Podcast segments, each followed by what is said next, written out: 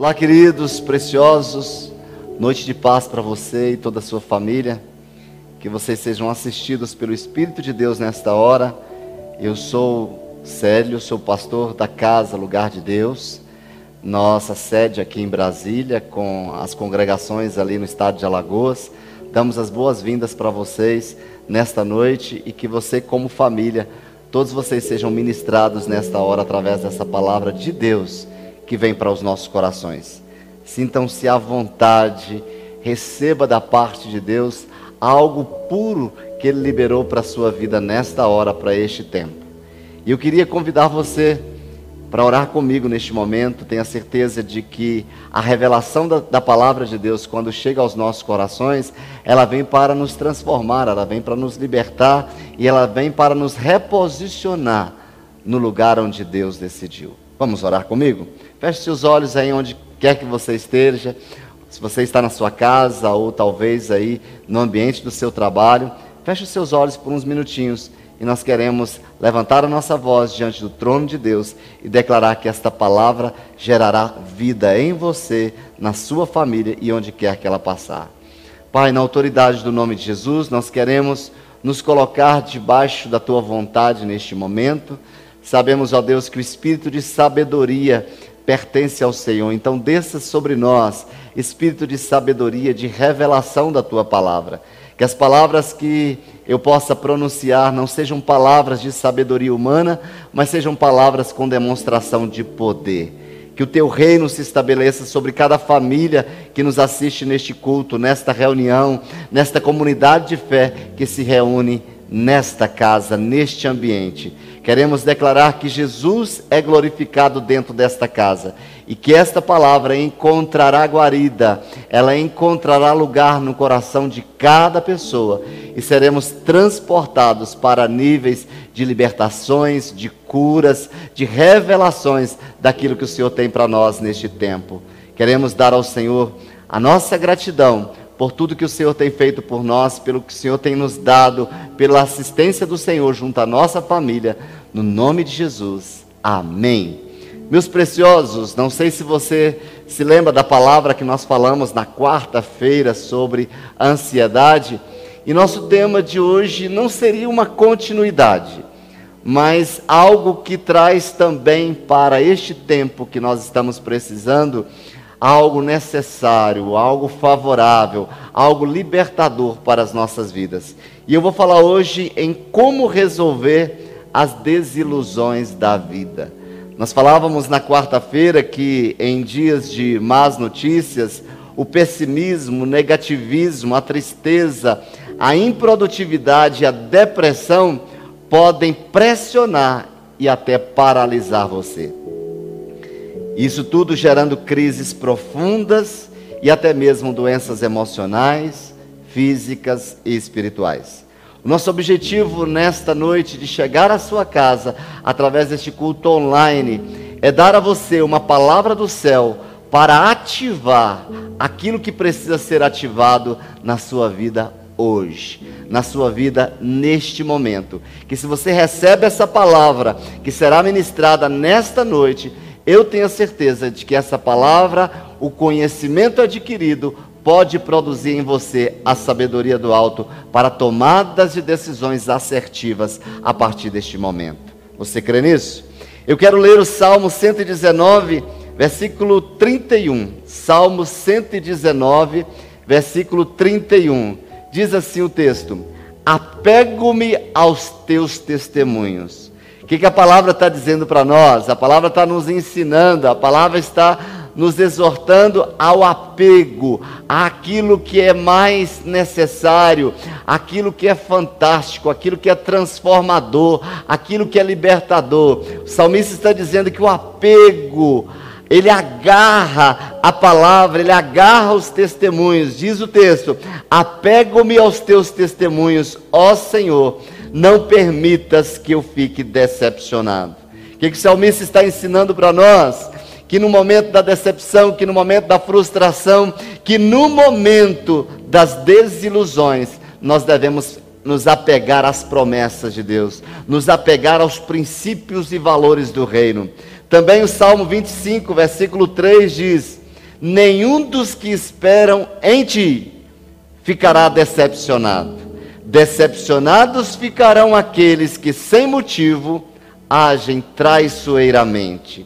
A palavra está nos garantindo de que ninguém que espera pelo Senhor ficará decepcionado. O salmista está dizendo para nós que o Senhor nunca erra, que Deus nunca deixou de ajudar os seus filhos, que o pai nunca deixou de agasalhar ali os filhos, que o pai nunca deixou de lado a necessidade do filho. Ele vem para suprir as suas necessidades. A minha pergunta para você, logo nessa introdução, você já ficou desiludido com pessoas? Eu tenho a certeza de que todos nós, durante a sua jornada, você já ficou decepcionado com perdas, com situações da sua vida? Isso não é algo incomum. Todos nós passamos por isso. Muito mais pessoas do que você pode imaginar já passaram por essas situações. Mas o que fazer, já que todas as pessoas podem ser alvos, já que todas as pessoas se expõem a desilusões, a decepções, o que é que nós podemos fazer diante disso? Sabemos que as injustiças elas estão em todo momento, em toda ocasião, em todos os lugares. Nós não podemos é, agir de uma maneira com que as injustiças não aconteçam, mas nós podemos agir dentro de nós, nós podemos tomar a decisão de não permitir que nenhuma dessas desilusões, nenhuma dessas tristezas, nenhuma das apatias possam ter entrada no meu coração. Jesus ele nos deixou uma história, uma parábola que pode nos ajudar a lidar com o processo de perda, com o processo de decepções, com o processo de desilusões, com situações e pessoas na vida. Quando nós olhamos para o texto de Lucas 15, nós vamos ter ali três coisas perdidas: o filho que se perdeu, a moeda que se perdeu, a ovelha que se perdeu. Jesus fala para nós, ele nos dá essa referência de como agir diante das perdas. E mais precisamente no versículo número 1 até o versículo 3, depois nós vamos ler do versículo 8 até o versículo 10. Você pode anotar aí, Lucas 15, de 1 a 3 e de 8 a 10. Diz assim a palavra: Todos os publicanos e pecadores estavam se reunindo para ouvi-lo, ouvir Jesus. Mas os fariseus e os mestres da lei o criticavam. Este homem recebe pecadores e come com eles. Então Jesus lhes contou esta parábola. Ou qual é a mulher que, possuindo dez dracmas e perdendo uma delas, não acende uma candeia, varre a casa e procura atentamente até encontrá-la? Repete comigo: até encontrá-la e quando a encontra, reúne suas amigas e vizinhas e diz: Alegrem-se comigo, pois encontrei a minha moeda perdida. Alegrem-se comigo, pois eu encontrei a minha moeda perdida. E eu lhes digo que, da mesma forma, a alegria na presença dos anjos de Deus por um pecador que se arrepende. Então vamos lá, para a gente lidar com as decepções, com as desilusões da vida como nós podemos superar tudo isso? Como superar as desilusões da vida? Como responder a, a tudo isso? Olhando para esse texto que Jesus nos disse, a primeira coisa, traga luz para seu ambiente de vida. Eu vou repetir. Número um, traga luz para o seu ambiente de vida. Versículo 8, parte A, diz assim: acende uma candeia. Ou seja, saia da negação, pare de fugir, encare os fatos, acenda a luz e comece a resolver o que precisa ser resolvido. Acenda uma luz em sua vida hoje. Traga Jesus para a sua vida, para a sua casa, para os seus relacionamentos, para os seus negócios, para os seus sonhos, para os seus projetos. Acenda essa luz. Traga a revelação, traga o cuidado de Deus, traz aquilo que Jesus pode fazer para a sua vida em cada área da sua vida, em cada lugar onde você pode se encontrar. Jesus, ele é a luz do mundo a luz que ilumina a escuridão. torna tudo visível e nos permite ver o caminho. Quando nós estamos falando, traga luz para o ambiente onde você se encontra, talvez nessa situação aí de quarentena, nessa situação de reclusão, nós não estamos sabendo qual caminho prosseguir, qual caminho nos direcionar, o que fazer, como fazer. Traga Jesus, Ele é a luz que vai direcionar os seus passos. Salmista diz: Lâmpada para os meus pés é a tua palavra e luz para o meu caminho. Quando eu não sei o que fazer, eu tenho alguém que pode me ajudar. Quando eu digo para você, traga luz para o ambiente da sua vida, insere Jesus em cada coisa que você está fazendo. Não queira fazer pela força do seu próprio braço. Coloque alguém que pode trazer para você a luz, a direção para os próximos passos que você estiver para dar nesse próximo tempo. Queridos, nós também, diz a palavra que nós também podemos ser luz para este mundo.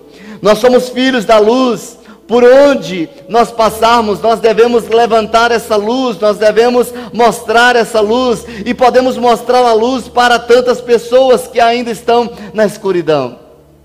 Neste tempo de dificuldade, a diferença está nos filhos da fé. Nós temos falado nisso. Se você tem a luz, isso significa que o seu comportamento é diferente do comportamento daquele que não tem a luz. Se você tem Jesus dentro de você, a luz está em você, e por causa disso você se posiciona diante das pessoas de uma outra maneira. Você tem uma outra palavra você tem um outro conselho, você tem uma outra maneira de ver a vida, você tem uma outra maneira de dar àquela pessoa que precisa nesta hora a solução para os seus problemas. Jesus quer agir na terra através de você. E eu repito mais uma vez: traga luz para o ambiente onde você está inserido. Quem anda com Deus e faz o que Ele manda, anda na luz do mundo. A obediência atrai a presença de Deus para a sua vida, e a presença de Deus para você vai iluminar não só a sua vida, mas o ambiente onde você está inserido. Eu pergunto como é que está a sua casa, neste dia, como é que está a sua casa neste momento, como é que está a sua casa nesse momento de quarentena. Esta é a hora de você, através da sua vida, essa é a hora, através da postura de vida, de uma maneira diferente, revelar aqueles que estão na, na sua casa, caminho àqueles que estão perdidos. A luz que há em você trará paz em ambiente de guerra. A luz que está em você trará harmonia em ambiente de confusão, em ambiente de disputa. A luz que está em você, que é apenas por meio dele que os gloriosos atributos mundo está desejando. O mundo está ansiando. A Bíblia diz que a criação anseia, toda a criação anseia pela manifestação dos filhos de Deus.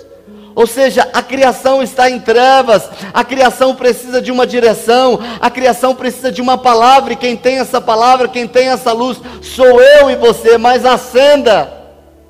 Luz que não revela brilho, está faltando combustível. Eu quero dizer para você que a palavra, na palavra tem um combustível que você precisa. Quem que teve uma experiência com Jesus e passa a ter a vida do próprio Cristo aqui na terra. Se as pessoas desse mundo querem ver Jesus, elas têm que ver Jesus em mim, têm que ver Jesus em você. Se as pessoas querem ver Jesus, elas precisam experimentar Jesus que está em mim, que está em você. Eu não vou falar, eu não vou abrir a boca somente para falar do apóstolo Paulo, do apóstolo Pedro, do apóstolo João, para falar da Maria, mas eu preciso falar da minha experiência, daquilo que eu sou, do que Cristo fez na minha vida. Isso é acender, isso é trazer luz para a sua vida, é pegar aquilo que Jesus fez aqui na terra para a minha vida e mudar o meu comportamento. Queridos, Jesus é a verdadeira luz desse mundo. E Deus quer se revelar à nossa casa através de Jesus. Do Jesus que está em você. Quer ver alguém na sua família ser transformado? Transforme você primeiro. A sua transformação transforma o ambiente onde você está inserido.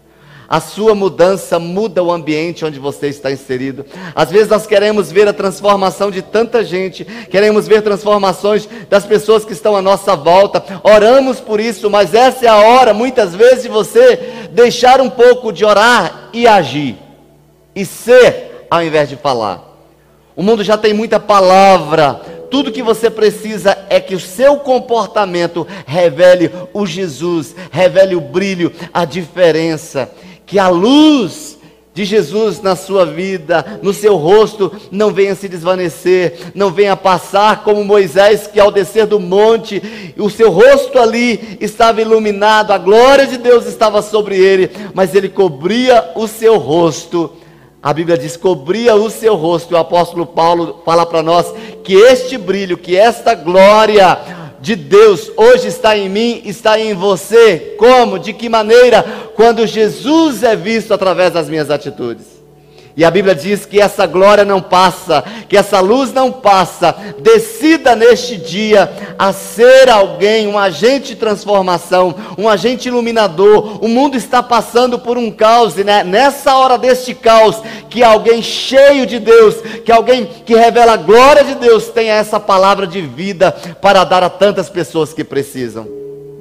No Evangelho de João, diz o texto no capítulo 8, versículo 12 Falando novamente ao povo, Jesus disse: O próprio Jesus disse: Eu sou a luz do mundo. Quem me segue nunca andará em trevas, mas terá a luz da vida.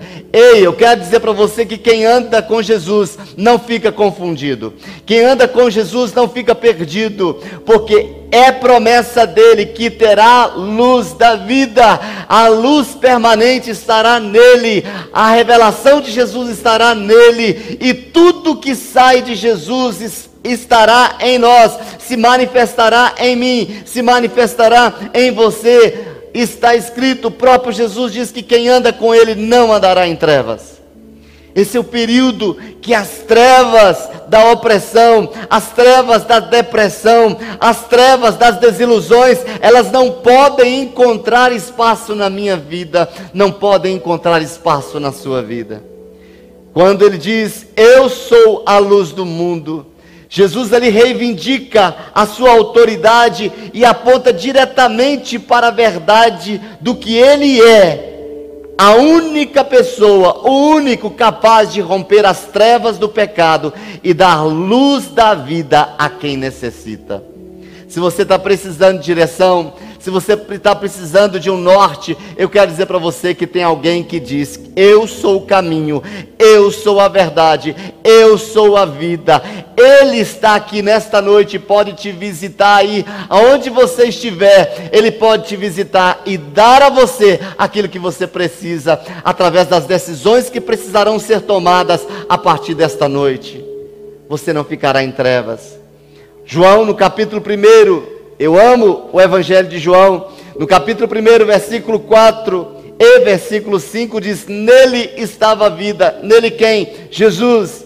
E a vida era a luz dos homens. Ei, se você está em trevas, é porque você não tomou posse dessa luz. Diz o texto que essa vida era a luz dos homens, e a luz resplandece nas trevas, e as trevas não a compreenderam. O lugar onde você chegar, a partir desta noite, tem que ser transformado.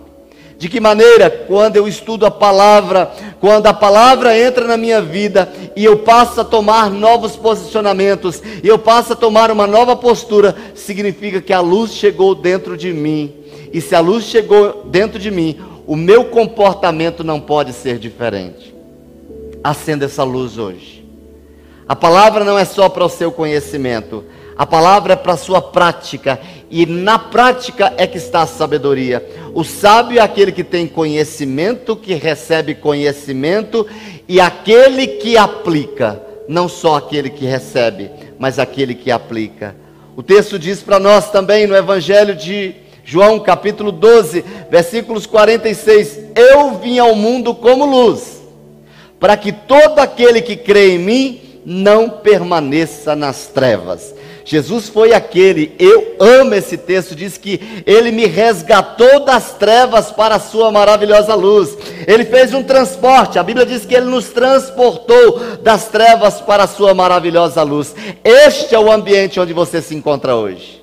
Você está na luz. Você pode dizer para a pessoa que está do seu lado: Você está na luz. É um verbo de permanência. É um verbo onde você se encontra e permanecer é estar em determinado lugar até criar raiz. Você está na luz. Não saia para ser trevas. Você é luz. Nada, nada, nada. Jesus não deixa nada nas trevas. Queridos, tudo que ficar mal resolvido no seu passado visitará o seu futuro.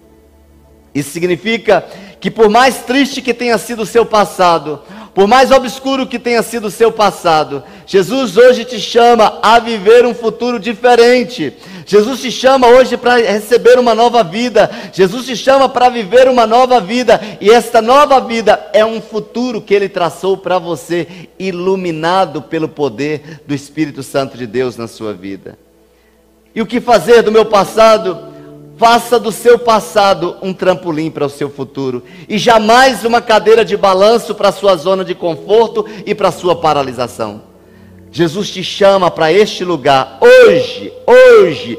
Diga, hoje eu trago luz para o ambiente da minha vida. Eu quero declarar que eu entro nesta casa, nesta hora, e declaro: haja luz sobre essa situação que precisa ser resolvida. Haja luz sobre o seu relacionamento conjugal. Haja luz sobre o seu relacionamento familiar. Haja harmonia dentro do seu relacionamento. A conversão do coração dos pais aos filhos e dos filhos aos pais. Hoje, esta luz chega sobre a sua vida para toda a sua provisão. A segunda coisa, tire toda a sujeira da sua casa. Uau! Você está onde? Em casa. Devemos ficar todos onde? Em casa. O texto, versículo 8, a parte B, diz assim: varre a casa. A minha pergunta para você é: como está a sua casa? Que tipo de lixo você está acumulando dentro da sua casa, no seio da sua família?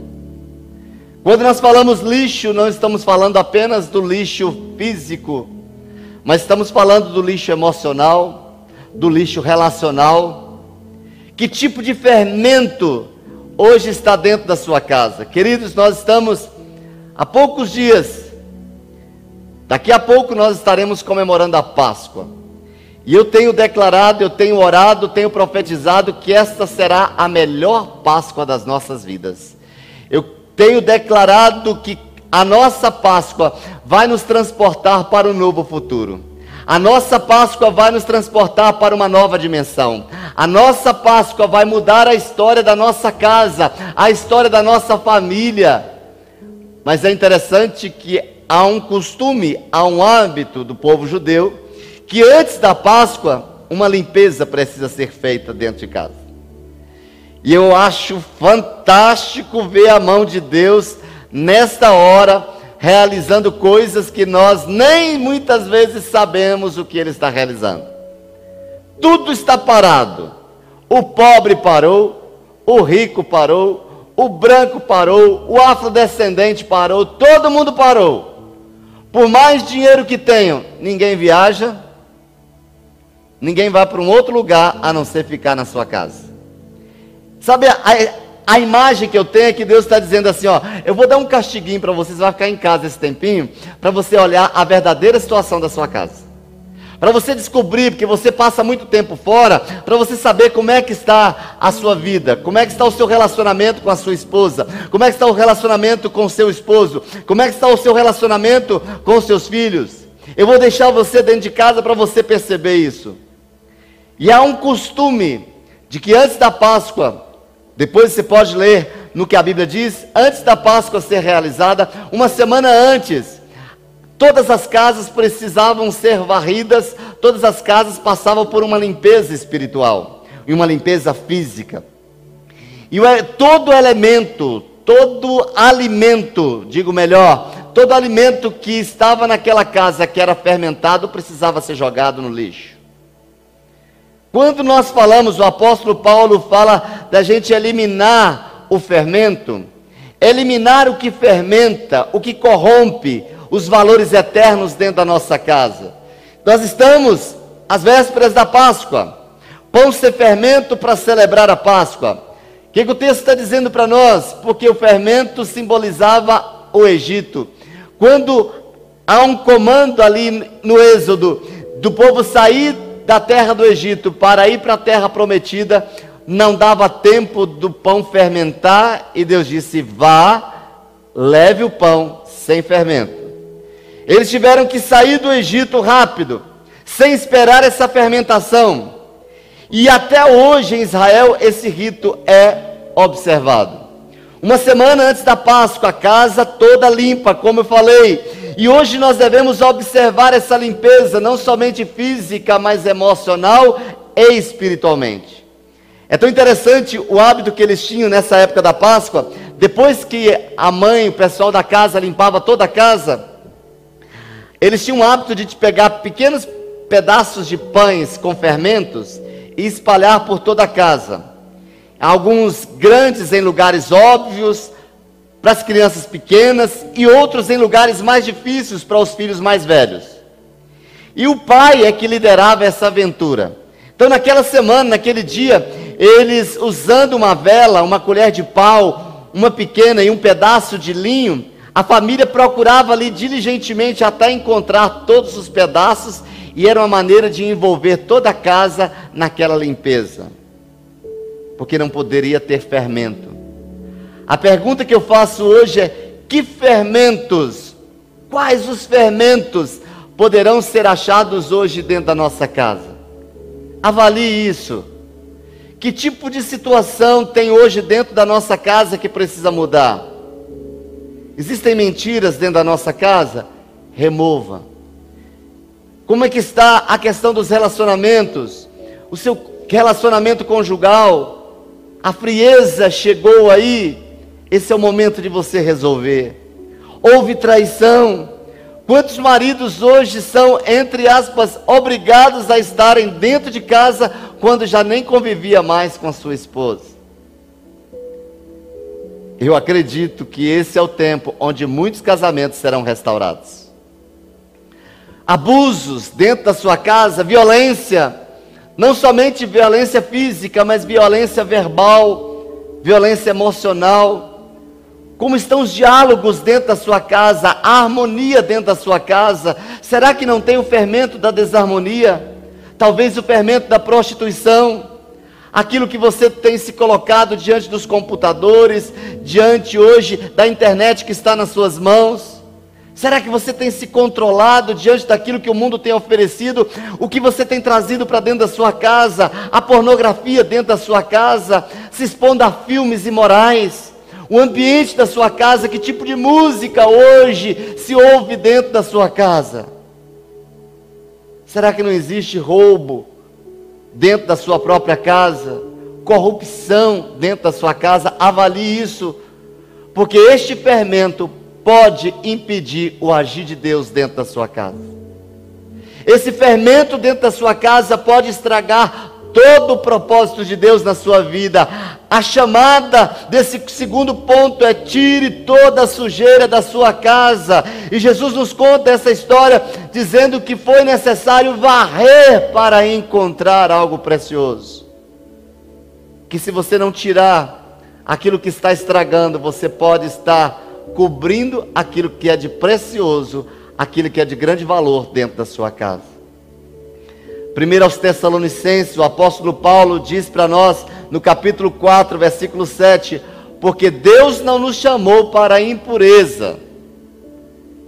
Traduzindo aqui que Deus não nos chamou para sermos pessoas fermentadas, com todo esse tipo de fermento, mas diz o texto: porque Deus não nos chamou para a impureza, mas para a santidade. A santidade não ficou fora de moda, não, queridos. A santidade ainda hoje é pregada, deve ser experimentada, porque a Bíblia diz que sem santificação ninguém verá a Deus. Isso significa que eu não terei experiência com Deus, Limpe imediatamente a sua pista para evitar novos acidentes. Por quê, queridos? Porque não há algo que possa acontecer se você não limpar, se você não pode ali abrir espaço para a pista de todos da sua casa para que vocês possam decolar. Há uma família aí que nasceu para decolar. A sua família nasceu para decolar. A sua família nasceu para voar alto. A sua família nasceu para voar voos sobrenaturais. Mas em pista acumulada não há voos. Não há projetos para os novos destinos. Isso foi muito forte quando eu estava escrevendo isso aqui. Eu vi uma cena na TV dias atrás de aeroportos acumulados de carros na pista, porque os aviões não estavam aterrissando e nem decolando. E aquilo me chamou a atenção, e eu quero dizer para você mais uma vez, reforçando: tire os entulhos emocionais, os entulhos espirituais, tire os entulhos da sua casa para que você possa dar novos voos, novos destinos, novos relacionamentos. Arrume a sua casa para desfrutar dessa oportunidade de Deus hoje em sua vida. Abata o orgulho, se humilhe, peça perdão e recomece.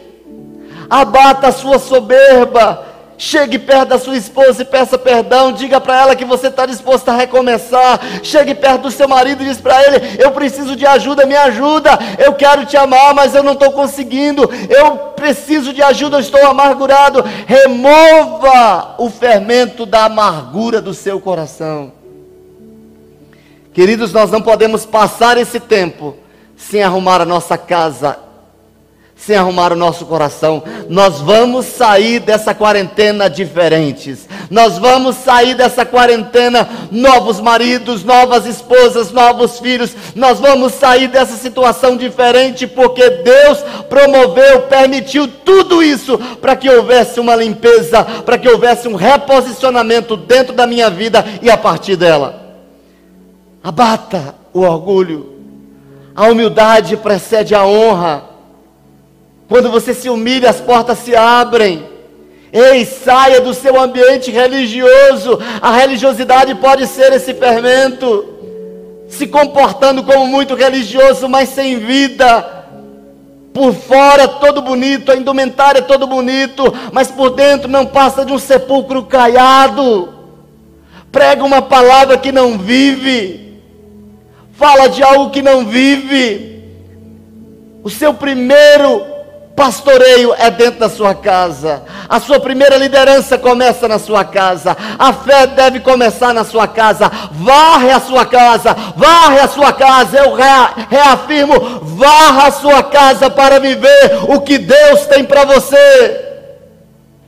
Eu falo na unção profética. O Espírito de Deus me toma nesta hora para dizer: Caia por terra toda hipocrisia, caia por terra toda falsidade, varra o seu coração para viver aquilo que Deus determinou para que você viva. Esta é a hora, tem uma Páscoa libertadora para você e para toda a sua casa. Não impeça que o cordeiro não seja comido, experimentado dentro da sua casa. Oh, aleluia! Terceira coisa, procure os seus tesouros perdidos. Versículo 8, na parte C, o texto diz: procura atentamente, não procure superficialmente. Tem coisas que Deus está querendo que revelar para você, coisas que Deus já fez, mas estão escondidas pelos escombros emocionais que ruíram sobre a sua vida. Procura atentamente o que de precioso você perdeu com o tempo da sua vida? Onde você parou no seu casamento que se desviou deste lugar gostoso do relacionamento conjugal, desse lugar prazeroso do relacionamento conjugal? Onde você parou dentro da sua casa que desviou, que a sua casa se encheu de tudo menos da presença de Deus? Tem um tesouro aí dentro da sua casa.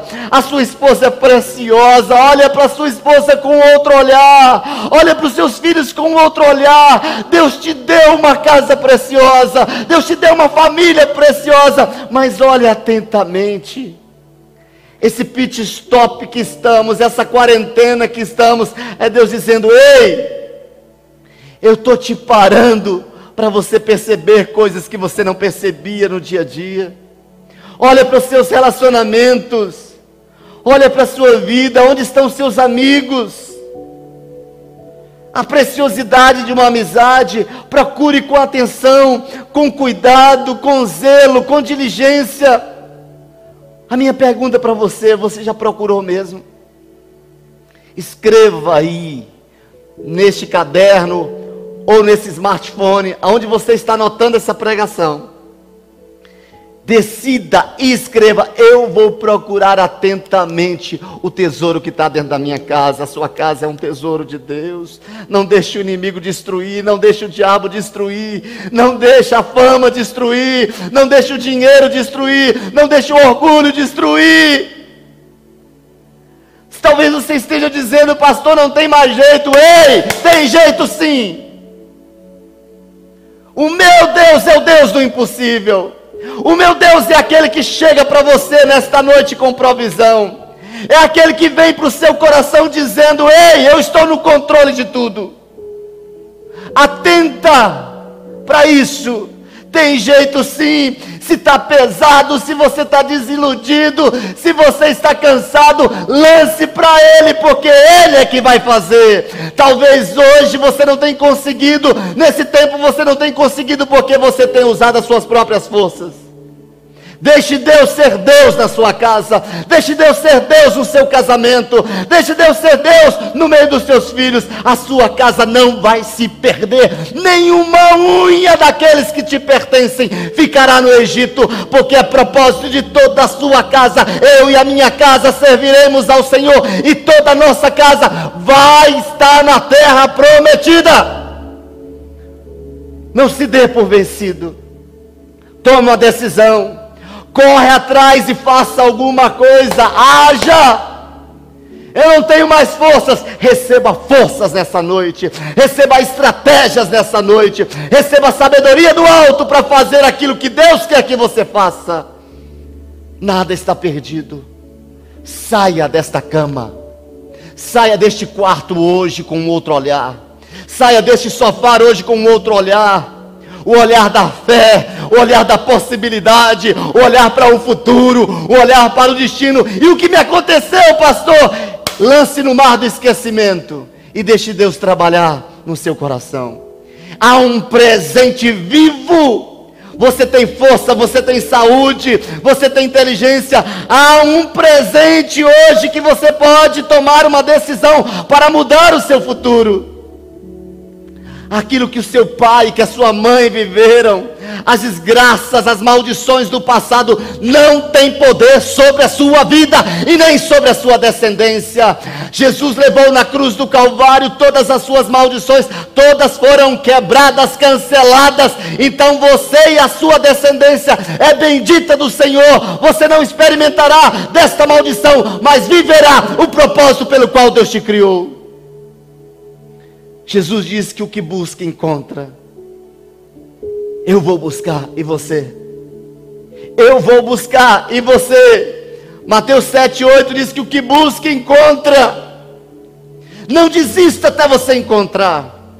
Persevere até encontrar. Lute, mas não entregue a sua família para aquilo que o diabo quer fazer a sua família é sacerdotal, o seu casamento é sacerdotal, a sua família faz parte de um projeto lindo que nasceu no coração de Deus, nada e nem ninguém vai tirá-los. Há restauração para você, há poder de Deus sobre a sua vida, a vida de Deus sendo liberada para você nesta noite. Há um poder que vem do alto para tomar a sua casa, tomar a sua família e conduzi-la a um novo nível na presença de Deus. Queridos, procure atentamente. Mas a quarta coisa, persevere até recuperar os seus verdadeiros valores. Eu vou repetir: persevere até recuperar os seus verdadeiros valores. Versículo 8: a parte deles até encontrá-la. Será que você pode dizer nessa noite onde você se encontra? Eu não sou do, dos que desistem. Eu sou daqueles que perseveram. A Bíblia diz que o meu justo andará por fé. O meu justo terá uma outra visão. Diz o texto da palavra de Hebreus que se o justo recuar, Deus não terá prazer na alma dele. Quer ter prazer em Deus? Quer ver Deus feliz com você? Quer, Deus ver, quer ver Deus te aplaudindo? Quer ver Deus abrindo portas? Quer ver tudo isso acontecer? Persevere, lute, não desista, não desista até encontrar, não desista da fé, da esperança. Querido, o que nos sustenta, o que nos coloca em pé, são essas três coisas: fé, esperança e amor. A fé é crendo na palavra, a esperança é que um dia Jesus virá para se manifestar em nosso favor, e o amor é desfrutar daquilo que é a própria presença de Deus. Deus é amor. Não desista do seu amigo, vá até ele, ligue para ele, corra atrás dele. Você precisa de ser alguém na vida desse, desse seu amigo, você precisa direcioná-lo você precisa trazer luz para ele. Não desista do seu filho, querido. Por mais que tenha uma ameaça aí no seu coração, ele é seu filho e você será cobrado por ele. É seu filho, começa a declarar todos os dias: Meus filhos são herança do Senhor, meus filhos são benditos, meus filhos são abençoados, meus filhos são prósperos, meus filhos estão guardados debaixo das promessas de Deus, pelo que o diabo não toca em nenhum deles, em nome de Jesus. Eu e a minha casa serviremos ao Senhor. Pastor, mas o meu filho está nas drogas. Ei, eu conheço o poder de Deus que vá ao encontro dele, onde quer que ele esteja neste momento, onde quer que ele estiver nesse momento. Eu creio que o poder de Deus pode entrar na vida dele e mudar a história. Toda prisão, seja no álcool, seja em qualquer vício, o poder de Deus tem ação para entrar aí e transformar a vida dele. Não desista, querido. Não desista do seu marido. Não desista da sua esposa. Pastor, eu estou desiludido. Não deixe que a desilusão seja maior do que a fé nas promessas de Deus. Não deixe. Não deixe, não desista. Eu estou aqui nessa noite para dizer para você: não desista. Não desista de ver a sua família reunida. Não desista de ver o propósito de Deus sendo estabelecido na sua casa. Porque a tristeza maior vai ser um dia quando você desistiu de ver a sua vida dilacerada, a vida do seu esposo dilacerada, a vida dos seus filhos dilacerados, porque vocês estão separados. Não desista do seu casamento. Eu quero dizer para você que você ainda não usou todas as fichas. Você ainda não usou todas as fichas. Existe algo que Deus quer liberar sobre a sua vida nesta noite. A sabedoria do alto vai te envolver neste momento como um manto, da mesma maneira que o Espírito de Deus envolveu Maria, para que ela pudesse trazer o Redentor, o Salvador, para que ela pudesse gerar a semente de Deus no ventre dela. Há uma semente de Deus sendo plantada no seu coração nesta noite e essa semente vai gerar vida, e você verá uma transformação, que a sabedoria do alto te revista, para que uma nova postura de construção, de restauração, você tome como iniciativa, você venha tomar como postura de vida. Não desista dos seus pais, não desista do amor da sua vida, não desista do seu sonho, não desista do seu sonho. Mas eu já estou velho demais. Ei, você tem uma mente boa, você ainda tem saúde. Não desista, porque tudo é possível ao que crê. Não pare no meio do caminho. Não desista de fazer o bem. Não desista dos seus estudos. Não desista dos seus projetos. Não desista da sua fé. Não desista da sua igreja. Ei! Não foi Deus quem errou. Deus não se ausenta do trono. Deus está cuidando de cada detalhe na sua vida. Deus está cuidando da sua casa. Não foi Deus quem errou. Seja Deus verdadeiro e o homem mentiroso. Não coloque a sua expectativa de Deus olhando para o homem. Cada pessoa vai dar conta de si. Deus te ama, Deus é santo, Deus é poderoso, Deus é restaurador, como Ele sempre foi, Deus não muda. Não foi Ele quem errou. Não desista da sua igreja, por mais que a liderança tenha errado contra você, não desista. persevere, libere perdão, tire essa amargura. Não desista de perdoar. Não desista do teu Deus. Ele está aí do seu lado. Eu sei que você pode ter se decepcionado, mas com Deus, Ele continua o mesmo. Ontem, hoje e será o mesmo eternamente.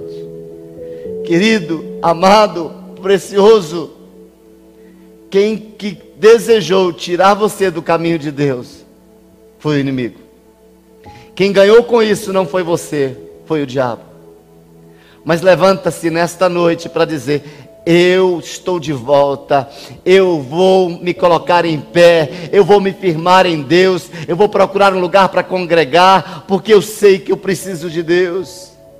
Errou, se arrependa, vamos tomar a rota e recomeçar. Quem não errou, querido, quem não pecou, atire a primeira pedra. Todos somos pecadores, todos já erramos e Deus está sempre de braços abertos, esperando por mim por você, esperando pelo filho que se foi, o filho que se perdeu. Ele está esperando por você, não para te condenar, não para te julgar. Arrependa-se do que se foi, arrependa-se dos seus atos passados e construa uma nova história.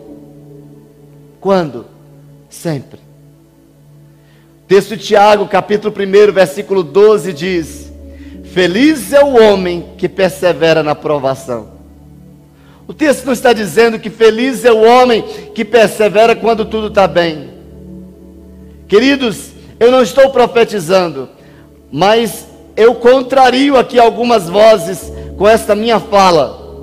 Que eu vejo o período mais difícil dessa quarentena que estamos vivendo será essa próxima semana, esses próximos dias. O texto está dizendo que feliz é o homem que persevera na provação. Não é aquele que persevera quando tudo está bem, não precisa perseverar nesse tempo.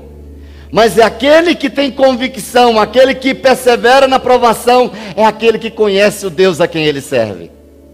É aquele que sabe que Deus não se ausenta do trono, que Deus está no controle de todas as coisas Continua ainda Tiago, porque depois de aprovado, receberá a coroa da vida que Deus prometeu aos que o amam. Recompensas, escuta isso que eu quero dizer. Recompensas somente são entregues àqueles que não desistem, aos vencedores, nunca aos que param nas desilusões da vida. Pare aí um pouco e pense: aquela pessoa que parou no meio do caminho, se ela foi recompensada. Ela está completamente perdida. Está desiludido? Resolva isso hoje. Nós vamos orar no final dessa ministração. Isso vai se resolver porque você vai tomar uma nova postura. Há uma recompensa que Deus quer liberar sobre a sua vida. Você tem que ter histórias de sucesso para contar, queridos. Aquele que desiste no meio do caminho, não tem história de sucesso para contar. Que histórias você vai contar para a sua geração que parou no meio do caminho? Cadê o poder de Deus que te ajudou quando você precisou? Porque o desistente é aquele que deixou o poder de Deus de lado, que deixou Deus de lado e agiu pelas suas próprias forças. O povo de Israel teve histórias para contar para os seus filhos, histórias de aflições, de desilusões, história de dores, mas também histórias de milagres. Histórias do poder de um Deus que deu assistência e que se levantou em tempo de crise para cuidar de cada um deles, se revelando o Deus da aliança. Este mesmo Deus está com você hoje. Este mesmo Deus é que te dá o suporte. Este mesmo Deus é que te dá a esperança. É este Deus que quer se revelar a você nesta noite. Não desista. Não desista. Persevere até recuperar todos os seus verdadeiros valores. Fazendo isso, depois de tudo isso, o último ponto a última palavra que eu trago para você nessa noite: festeje com os seus as suas conquistas. Eu repito, festeje com os seus as suas conquistas. Versículo 9 diz o texto: E quando a encontra, reúne suas amigas e vizinhas. Eu estava falando que nesse tempo de quarentena, eu não vejo a hora da gente, como igreja, voltar a se reunir. E a gente tem que fazer uma grande festa. Uma grande festa. Por quê? Quantas desilusões, quantas tristezas, quantos momentos de angústias, quantos momentos de, de sofrimento. Escute o que eu quero dizer: desiludido nunca celebra. Escutou isso que eu disse? Todo desiludido não celebra. Somente os que lidam e superam as desilusões, dos traumas, das perdas, das decepções, é que podem celebrar com seus amigos e com a sua família no futuro. Talvez você pense que desistir é o caminho menos sofrido, é mais fácil. Mas escuta o que eu quero te dizer: pode até ser, mas você não terá o gostinho da conquista. Se desistir, essa decisão vai afetar todas as conquistas futuras, tudo que Deus preparou para você, para o seu futuro. Está chegando a hora da grande celebração. Prepara-te. Eu profetizo, está chegando a hora de uma grande celebração. Tudo depende de você.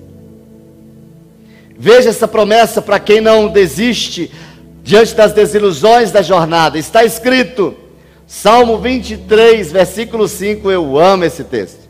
Diz assim: Preparas um banquete para mim à vista dos meus inimigos. Eu vou repetir. Preparas um banquete para mim à vista dos meus inimigos. Tu me honras, ungindo a minha cabeça com óleo e fazendo transbordar o meu cálice. Sabe o que esse texto está dizendo para você? está dizendo para mim? Que é Deus preparando uma mesa para mim e dizendo assim para o inimigo: Você está vendo que eu estou preparando para o meu filho? Deus dizendo para o inimigo assim: Está vendo o que eu estou fazendo? Olha aqui, estou arrumando esse banquete, essa comidinha aqui, estou preparando para o meu filhinho amado.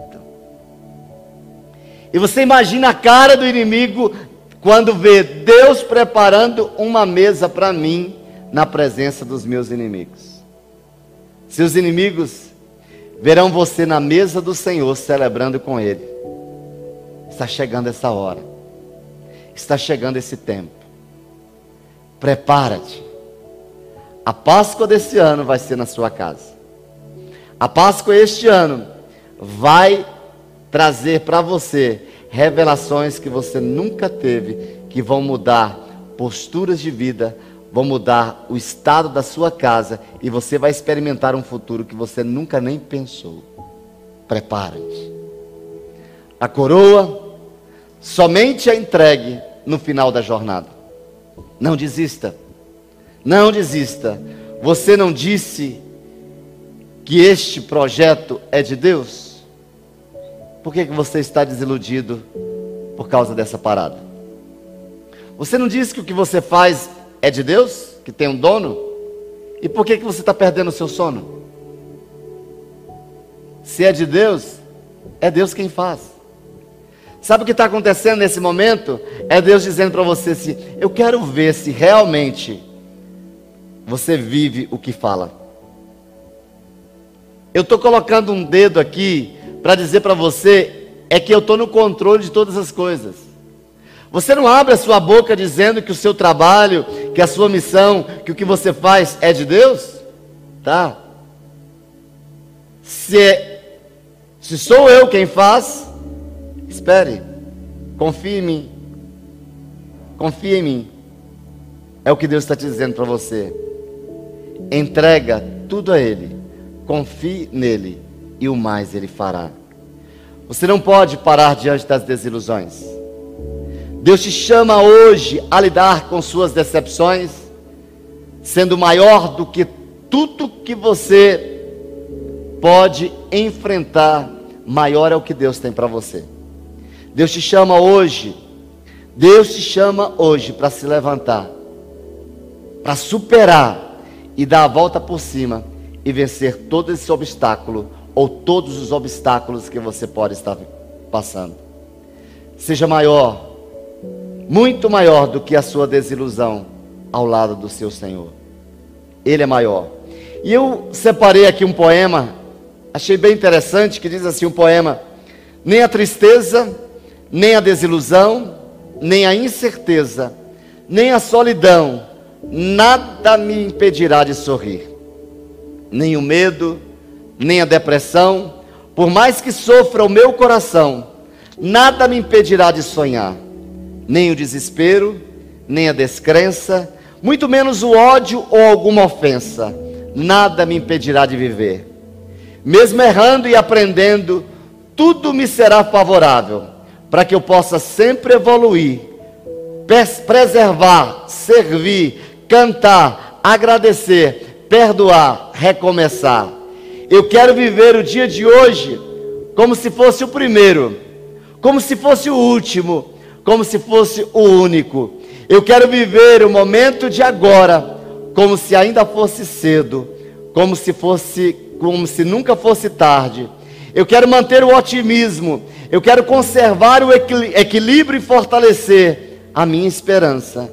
Eu quero recompor as minhas energias para prosperar na missão e viver alegremente todos os dias. Eu quero caminhar na certeza de chegar. Eu quero lutar na certeza de vencer. Eu quero buscar na certeza de alcançar. E eu quero saber esperar para poder realizar os ideais do meu ser. Enfim, eu quero dar o máximo de mim para viver intensamente e maravilhosamente todos os dias da minha vida. Que isso possa acontecer na minha vida, na sua vida, nas nossas vidas e eu encerro essa palavra trazendo o texto de Romanos, capítulo 8, versículo 37 a 38. Mas em todas essas coisas, que coisas? Desilusões, decepções, em todas essas situações que nós estamos enfrentando, diz a palavra de Deus para você, mas em todas essas coisas somos mais que vencedores por meio daquele que nos amou Pois eu estou convencido, ou seja, ninguém me tira deste caminho, que nem a morte, nem a vida, nem anjos, nem demônios, nem o presente, nem o futuro, nem quaisquer poderes, nem altura e nem profundidade, nem qualquer outra criação será capaz de nos separar do amor de Deus que está em Cristo Jesus, o nosso Senhor. Queridos, com Jesus, você não é a sua desilusão, não é a sua injustiça, não é a sua perda, nunca a sua decepção, mas você é mais que vencedor. Vamos orar? Pai, nesta hora, que o teu poder, ó Deus, invada cada casa, cada família nesta, neste momento. Que as sementes de fé, que as palavras proféticas liberadas aqui na unção do teu Espírito encontre guarida, encontre pouso no coração de cada família. Eu quero abençoar e blindar cada casa que nos assiste nesta hora, na autoridade do nome de Jesus. Amém, amém e amém. Deus te abençoe. Forte abraço e um cheiro do seu pastor.